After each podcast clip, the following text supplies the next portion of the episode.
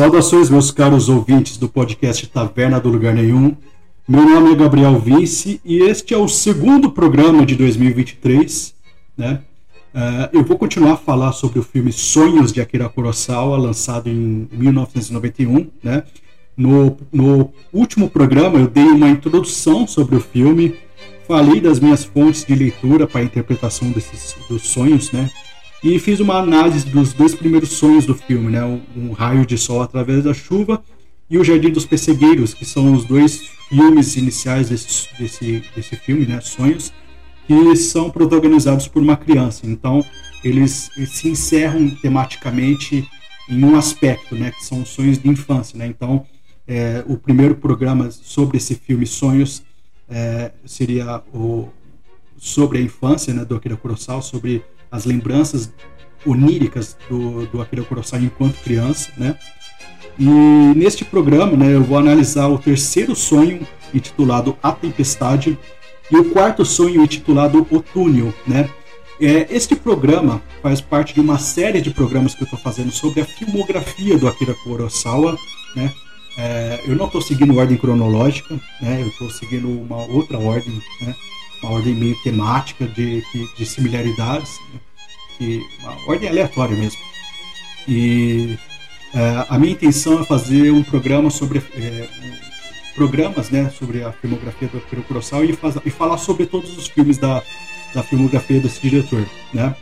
Ah, para quem não sabe, eu, esse podcast é o Taverna do Lugar Nenhum, né? Ele é um podcast que está há mais de três anos produzindo conteúdo e nós temos o site que é tavernadolugarnenhum.com.br, é, que tem diversos, diversos textos sobre cultura, arte, entretenimento. É, e lá também tem as minhas redes sociais, caso você queira seguir, né? É, eu estou fazendo esse vídeo, esse, esse podcast, né? Também em formato de vídeo. É, e tá, tá bem interessante. Eu estou colocando uma edição muito mais elaborada, né? Isso vai fazer com que os programas tenham menos tempo de duração, mas eu quero que sejam, que sejam mais frequentes e mais ilustrativos, né? Eu estou gostando bastante do, res, do resultado, eu estou gostando bastante do resultado e o último programa foi a minha primeira experiência com, com esse tipo de formato, né? E lá também no site taverna do lugar nenhum.com.br tem as minhas redes sociais, é, a gente tem o canal no YouTube também, né? E bem, sem mais delongas, né? Vamos ao uh, ao programa. Como eu falei, uh, eu vou falar sobre os filmes Os Sonhos 3 e o Sonho 4, né? Desse filme, que é o, esse grande filme, né? Que é Sonhos de 1991. E temos o, primeiro, o, terceiro sonho, né? Que se chama A Tempestade. Aqui nós somos apresentados a um grupo de alpinistas que estão tentando chegar no seu acampamento eles estão enfrentando uma nevasca horrível e já não têm mais certeza do caminho que estão percorrendo. Cansados e desesperançosos, eles começam a desistir da jornada e cair no sono. Seus corpos, aos poucos, são cobertos pela neve. De repente, uma mulher estranha aparece e aborda o líder da expedição, que a gente pode interpretar como sendo o sonhador, né, ou o Akira Kurosawa, né, o, o alter ego onírico dele. Né. E com palavras doces e tons de conforto, ele tenta atraí-lo para a morte, dizendo que a neve e o gelo são quentes e confortáveis e que ele deveria permitir que ela o cobrisse com eles. Né? No entanto, o sonhador resiste à beleza e o conforto sugerido pela mulher, que é uma, uma mulher muito bonita, né? e começa a lutar para se levantar e seguir o seu caminho.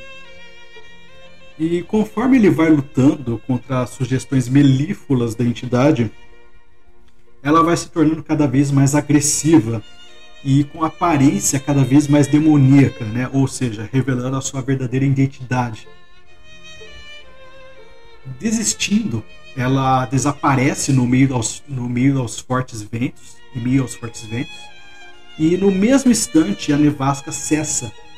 Então o homem que tudo passou, consegue se levantar e resgatar todos os outros alpinistas que quase morreram na neve junto com ele.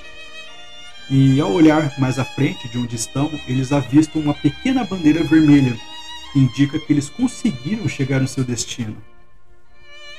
Bem, a primeira coisa que a gente pode é, analisar nesse filme são as cores, né? A gente pode especular os significados deste sonho seguindo as pistas que as cores nos dão, né? E a gente tem que olhar as cores é, de uma de uma maneira muito mais do que aquele olhar óbvio e literal, né, que a gente normalmente tem, né? Porque bem, eu vou explicar melhor, né, conforme eu vou falando, né? É interessante notar que existe nesse sonho uma predominância do, do matriz branco azulado, né? Que é uma referência na primeira, ao primeiro, ao primeiro momento a gente pode dizer que é uma referência evidente ao frio, à neve, né? até aquela tonalidade cianótica adquirida um, por um corpo em estado de hipotermia, né? Porque justamente o sonho ele está é, sendo ambientado nessa nessa montanha cheia de neve, né? Então é, é natural que tudo, né, no sonho esteja é, nessa tonalidade de branco azulado, né? No entanto, a gente é, eu, eu reforço aqui, né? que a gente, como a gente está falando de um sonho, a gente pode estender o significado dessa, é, dessas cores num nível um pouco mais simbólico, né? E a gente tem no Japão, né? O branco ele está associado à morte, né? A gente geralmente aqui no Ocidente a gente associa a cor da morte como preto, né? A cor do luto, né? No branco, é o, no, no Japão é o contrário. Né? No Japão, a, o branco é que está relacionado à morte. E, e, na cultura japonesa, o vermelho é a cor que se opõe ao branco. Né? É a cor que, que é, é aquela cor quente que assinala a vida. Né? E é interessante a gente ver que todo o curta, né, todo esse sonho, ele tem uma tonalidade predominantemente branca e no final existe uma bandeira vermelha, né? que é a única tonalidade quente que aparece em todo o curta. E a bandeira, essa bandeira vermelha, como a gente sabe, né, a, o vermelho é, o, é a cor que se opõe ao branco, né? Não é o preto, é o vermelho.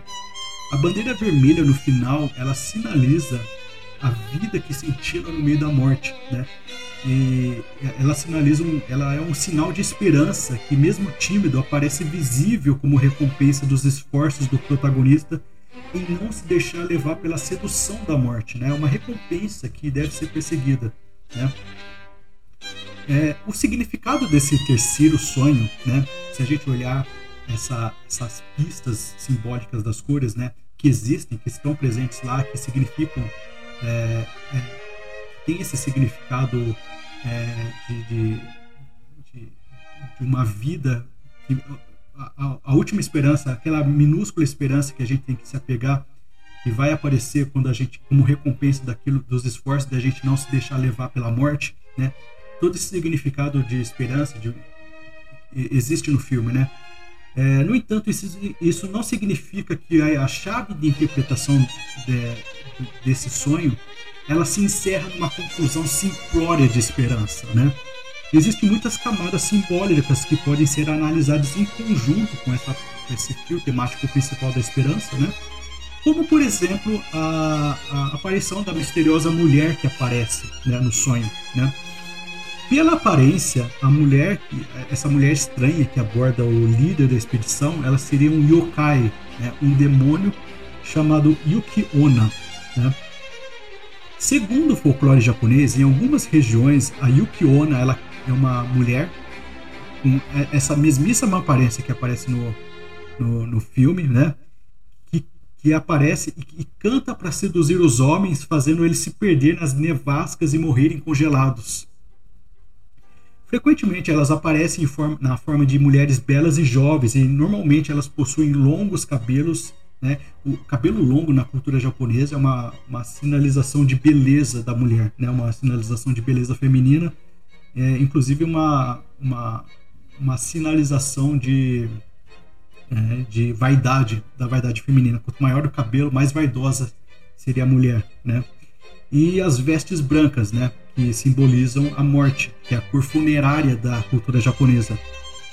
E é interessante você olhar essa mulher, que é sempre uma mulher muito bonita, que aparece na, na figura de Yuki Onna, que existem várias correspondências mitológicas ao redor do mundo que associa a belas mulheres à sedução e à morte.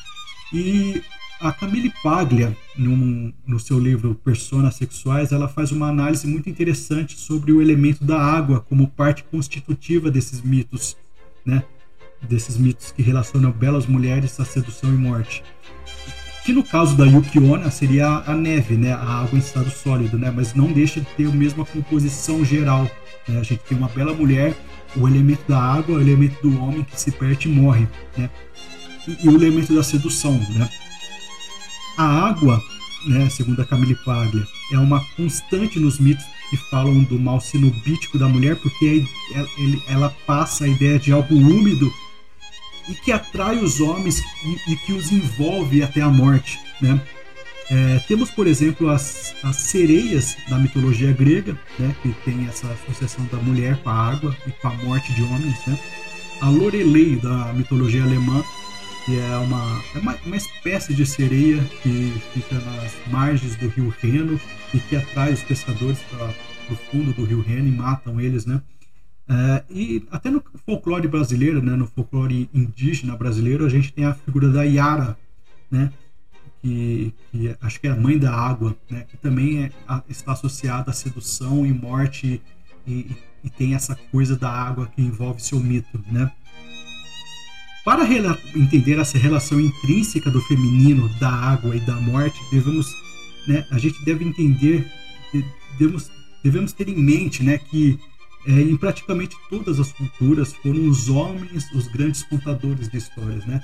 Bem como disse Camille Paglia, o homem, para o homem, né, o corpo feminino é uma máquina quitônica misteriosa, que, é indiferente ao espírito que habita, né? A, a, o corpo feminino é uma metáfora da natureza em si, é uma metáfora do, do fato biológico que humilha a percepção do indivíduo. Né? A mulher grávida, que é uma das imagens mais bonitas da natureza, é um lugar onde essas, onde duas né, ou mais vidas disputam o mesmo espaço. Então, já de antes do nascimento existe essa ideia da, do corpo da mulher como um espaço de disputa espacial, né? Isso aí vai se refletir logicamente nos mitos também, né? É, a, a, natureza, né? E, e, e por que que isso aí é uma é uma constante mitológica em todas as culturas, basicamente, né? A natureza, ela deu aos seres, né, a vontade, né, a, essa vontade de autonomia, essa vontade de existência própria, que inclui, né, essa luta pela individualidade e essa luta pelo espaço, né? Ou seja, é, a, a mulher não pode ficar grávida o tempo todo, né? Ela tem que expelir o filho, né? ela tem que expelir para fora o filho e o filho tem que ocupar um espaço diferente do, do espaço que ocupa a mãe. Ele não pode ficar dentro da mãe para sempre, né? Então, né, considerando isso, a gente pode pensar que todo nascimento opera numa dinâmica ambígua. É, ele parte da mãe, né? E de certa forma é uma espécie de fuga da mãe, né? Uma fuga do feminino, né? Isso serve tanto para homens quanto para mulheres, né? Então a gente foge desse reservatório aquoso e, e, e até confortável do útero da mãe em direção à luz do, do, mundo externo, né? Essa, essa, esse mundo externo que é incerto para a gente, né? Mas é uma coisa que, é, que vai permitir que nossa individualidade comece a se desenvolver e onde podemos afirmar nossa autonomia diante da existência, né? Onde a vida, né, de fato se planifica, né?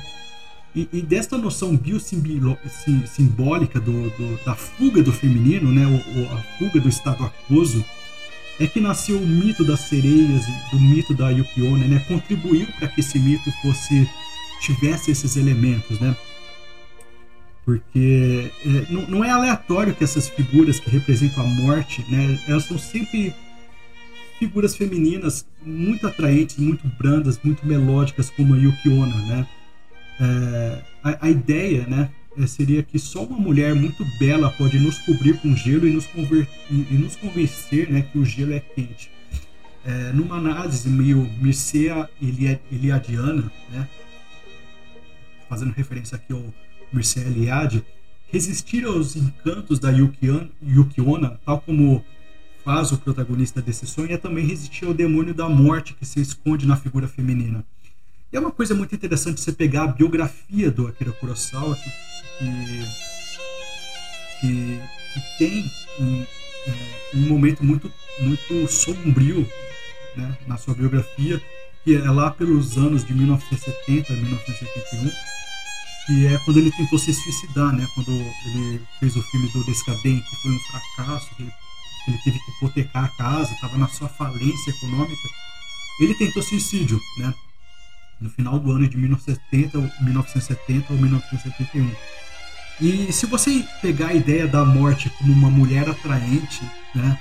Essa mulher que tenta nos convencer que o gelo é quente, que tenta nos confortar com a morte, é uma ideia muito curiosa e que, que, toma, que toma, esse aspecto por, por um, um um certo sentido de sedução.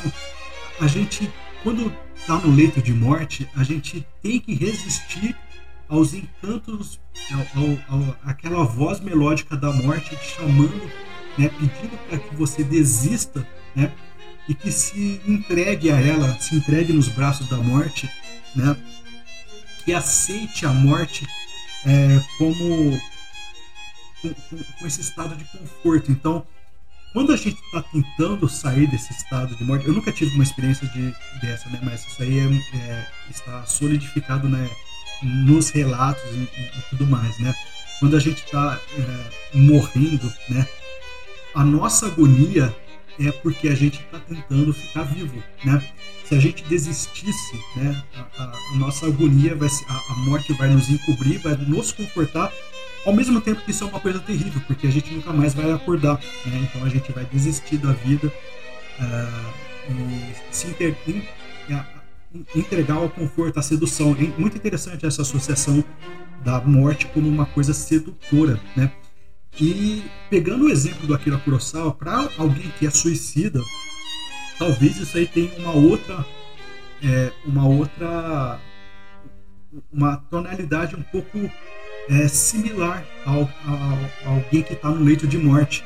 Porque para o suicida, a, a morte seria uma, uma espécie de, de recurso para acabar com o sofrimento, para acabar com, é, com, com, um drama existencial, né? Para acabar com, com, com, isso, né? A gente a, seria uma carta na manga da pessoa para recorrer a isso e morrer. E, e, de certa forma, é, uma, é, um, é um lugar de conforto quando você pensa né, nessa perspectiva do suicídio, é um lugar de conforto, né? Então, é, a nossa agonia de ficar vivo, a nossa agonia de, de, de, lutar contra a morte é uma agonia que se reflete em luta, né? Então, é, quando o, o sonhador está é, quase dormindo, quase se convencendo que o gelo é quente, ele percebe o absurdo daquilo lá e começa a se debater. E a morte, né, ela toma a, a, ela toma a sua feição muito mais mais explícita, mais verdadeira, que é aquele que é aquela coisa bestial, brutalizada, até meio cadavérica. E então, né, ele consegue expulsar essa entidade e consegue sobreviver, né? Mas é, é uma é uma é uma luta contra a sedução, né? Tal como um, um guerreiro grego é, tapando os ouvidos do canto melífluo das sereias, porque se ele se ele se, se ele se deixar levar pelo canto das sereias, ele vai morrer, ele vai se afogar, né? Então a gente tem essa mistura muito interessante do, do, papel da morte como sedutor, do papel da mulher como sedutora, a unificação dessas duas coisas, o contexto de, é, das angústias do Akira Kurosawa com a própria biografia, a ideia de lutar pela lutar contra a morte para se manter viva, mesmo que ela fosse simbolizada por uma bandeira vermelha, por uma coisa insignificante, mas muito muito significativa dentro de todo um, um cenário que é tomado pela aquela tonalidade branco-azulada que no, na cultura japonesa significa morte. Então existe assim, uma, uma infinidade de, de, de símbolos que estão sendo transmitidos nesse sonho. E é muito interessante. E vamos ao quarto sonho, que é o túnel. Né? E neste sonho, um oficial do, do exército japonês, que a gente pode interpretar como o é, eu lírico, onírico do Akira Kurosawa, né, sendo o próprio sonhador, é, um oficial do exército japonês viaja a pé sozinho e se depara com um túnel na sua frente. E ele fica parado na frente desse túnel. Né? E de repente um cão antitanque raivoso recepciona ele, é, ele sai do túnel, recepciona ele e temendo ser mordido por esse cão, né?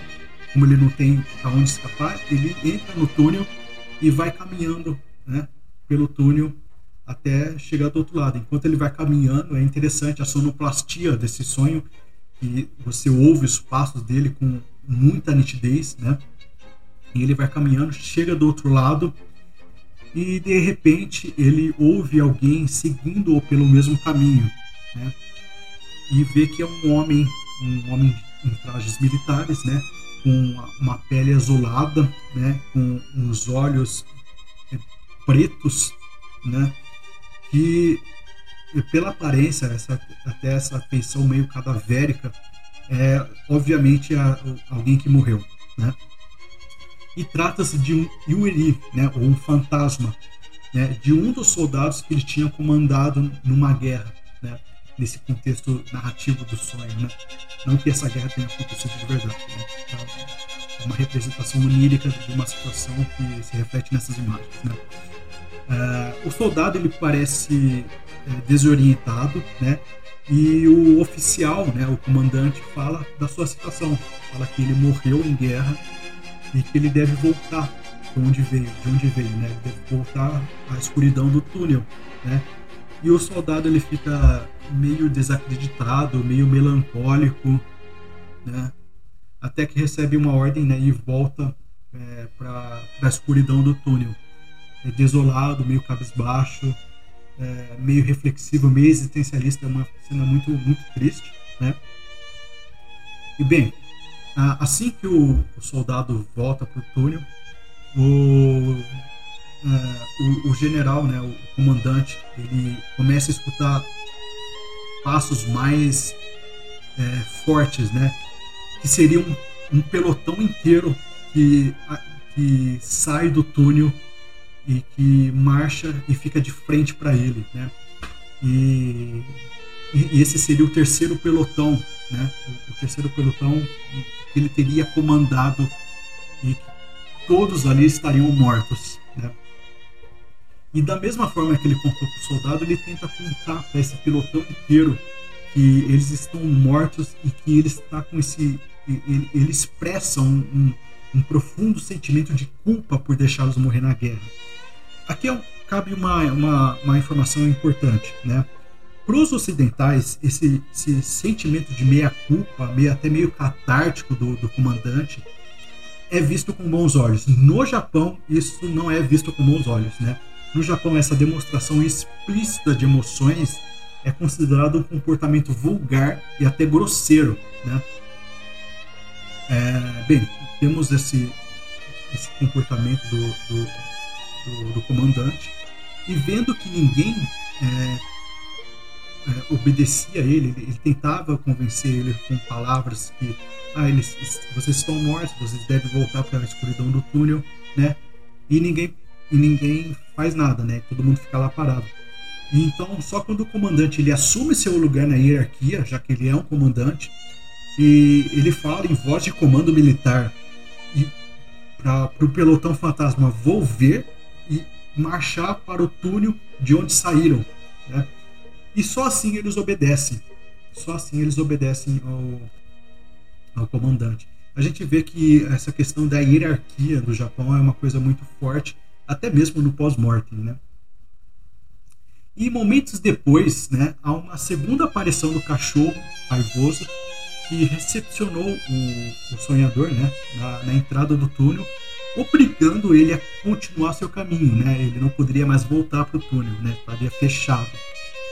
Ah, bem, vamos fazer alguns paralelos mitológicos que estão nesse sonho, né? Ah, o cão antitanque que a gente que a gente vê né, nesse sonho, ele, ele é claramente uma referência ao Cérbero, né? que é o monstruoso cão que fica é, do outro lado das margens do rio que leva ao Hades, né? que é o mundo dos mortos da mitologia grega. Né? É, a gente tem que entender que o Akira Kurosawa ele era um grande admirador da cultura ocidental. Né? É, e, e, provavelmente, ele, além de ler Shakespeare, além de ler Dostoiévski, são dois autores que ele, ele admira muito, ele deve ter lido muita coisa a respeito da mitologia grega. Então, essa imagem do Cérbero deve ter ficado na mente dele de alguma forma. Apesar do, do, do mito do, do, cão como, como uma espécie de guarda entre dois mundos, ela não é só grega, né? ela tem outras tradições religiosas. A gente, a gente tem na mitologia egípcia, a gente tem na mitologia indiana. A gente tem que lembrar que a Índia é, é basicamente o país que basicamente educou todo o Extremo Oriente. A gente a, muito da cultura da China, muito da cultura do Japão é, tem a Índia como como grande matriz. Inclusive tem, tem muita relação da cultura indiana com a egípcia e cultura egípcia com a grega. Então a, a Índia é, uma, é um grande é, é um grande celeiro de, de, de, cultura, de religião e, de imaginação mística né, que vai se espalhando pelo mundo inteiro, né? E também tem é, muito é, da, da, mitologia siberiana, né? A, a, mitologia siberiana tem, tem muito dessa ideia também da, do, do, cão como guarda entre dois mundos, né? E a função do Cérbero, né, que é a cultura grega, onde, onde esse, esse, esse aspecto desse esse mito ele ganha muito mais expressão, né, com aquele cão monstruoso de três cabeças. A função do Cérbero era impedir que os mortos fugissem e do mundo dos mortos, né, e os vivos entrassem no mundo dos mortos, né, entrassem no Hades. Ah, é, é interessante você notar o papel do cão nessas mitologias que eu citei, né? além de guarda, ele é uma espécie de psicopompo, né? Ou, ou, ou, seja, ele persegue, protege e também indica o caminho dos mortos, né? É, e por que o cão é, tem esse, esse aspecto simbólico muito forte, né? É, desde que foram domesticados, os cães eles são usados tanto para proteger uma propriedade quanto para guiar os outros animais no pastoreio, né? A gente tem isso muito forte na Europa, né? Mas é, na Índia também existe essa, essa função do cão pastor, né, que guia os outros animais é, de um lugar para o outro. Né? Essa função dota eles de um simbólico papel no controle, no controle do limite fronteiriço entre dois mundos. Né? A gente tem a propriedade e a não propriedade, entre elas a gente tem o cão guardando, né? A gente tem o cão guardando o dentro e o fora, e é, elevando o cão no, aspecto simbólico, cósmico, a gente pode ter é, esse papel desse, desse guarda entre o mundo dos vivos e o mundo dos mortos. Né? Isso significa que eles possuem a incumbência cósmica de regular os fluxos e entradas em, de, de entradas e saídas entre dois universos. Né? No sonho, o, no sonho né, do Kurosawa, é um cão que força o sonhador a entrar num túnel que supostamente seria o limiar entre o mundo dos vivos e o mundo dos mortos. É ele também que aparece no final do sonho, impedindo que o mesmo volte, né? E a gente pode interpretar que o general, que é o único sobrevivente, né? Ele, ele, está, é, ele estava no, é, no mundo dos mortos, né? Ele estava quase morrendo e depois ele, ele atravessa o túnel e sobrevive e acorda, sei lá. Estou tentando é, dar uma história para esse sonho. Né? Obviamente que a, a história, a própria história no sonho, ela tem elementos simbólicos, né? Inclusive a ideia, tanto a ideia do, do, do, do é, que está presente na, na, estrutura do sonho, né? Esse, essa ideia do mundo dos vivos e do mundo dos mortos, a ideia também da culpa, né? Ela se mistura numa imagem de guerra, né? Numa imagem onde o, o protagonista, o, o eu onírico do Kurosawa é um general, né? A gente tem que lembrar que Akira Kurosawa viveu os, os dramas da Segunda Guerra Mundial, né? O Japão é, viveu é, os dramas da Segunda Guerra Mundial com soldados mortos, com, com, essa, com toda essa brutalidade que aconteceu, que a gente sabe que aconteceu, né? que o Japão também foi meio responsável também, mas o, o, o, o país né, sofreu muito com, com, a Segunda Guerra Mundial, culminando naquele criminoso ataque de Hiroshima e Nagasaki, né? Enfim. É, então, por isso que o, o, eu onírico do, Japão, do, do sonhador, ele assume esse essa, essa, essa, essa veste militar, né? Então, é, é uma mistura do, das da própria biografia do Akira Kurosawa com o imaginário é, de guerra do, que ele, sobre, que ele é, presenciou, com a, o imaginário de leituras que ele teve, possivelmente teve, né, sobre a mitologia grega, né, que ele é um grande admirador da cultura ocidental, né? Então, é, tudo isso se mistura no sonho de uma forma bem interessante, né?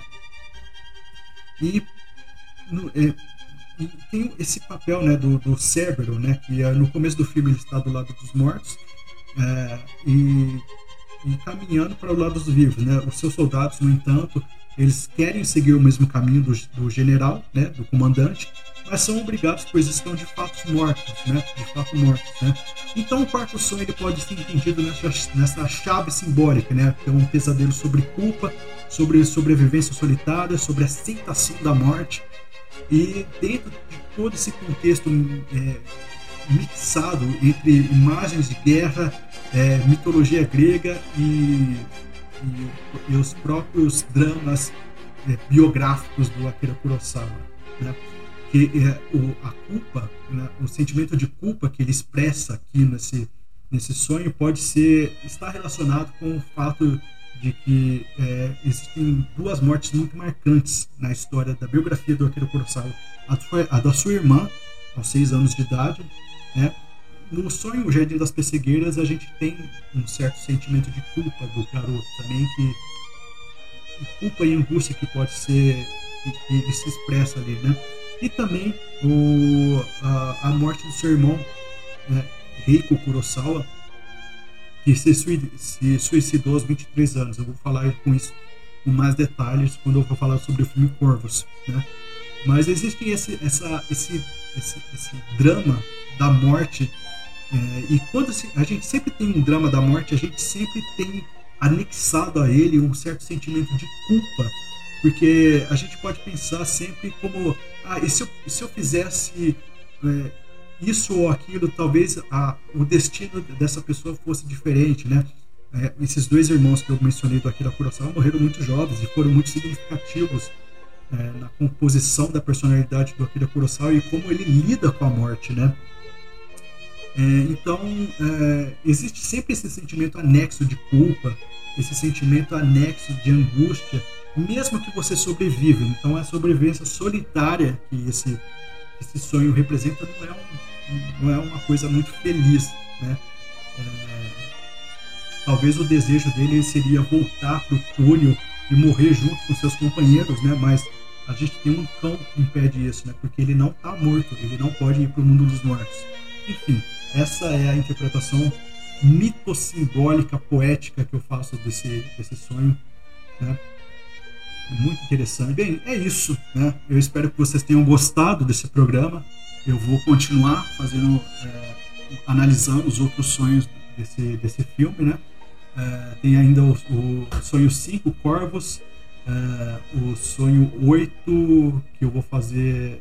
Tem o sonho 5, Corvos, o sonho 6, que é o Monte Fuji em chamas, uh, o sonho 7, que é o demônio que chora, e o sonho 8, que é. Uh, o vilarejo dos moinhos, né?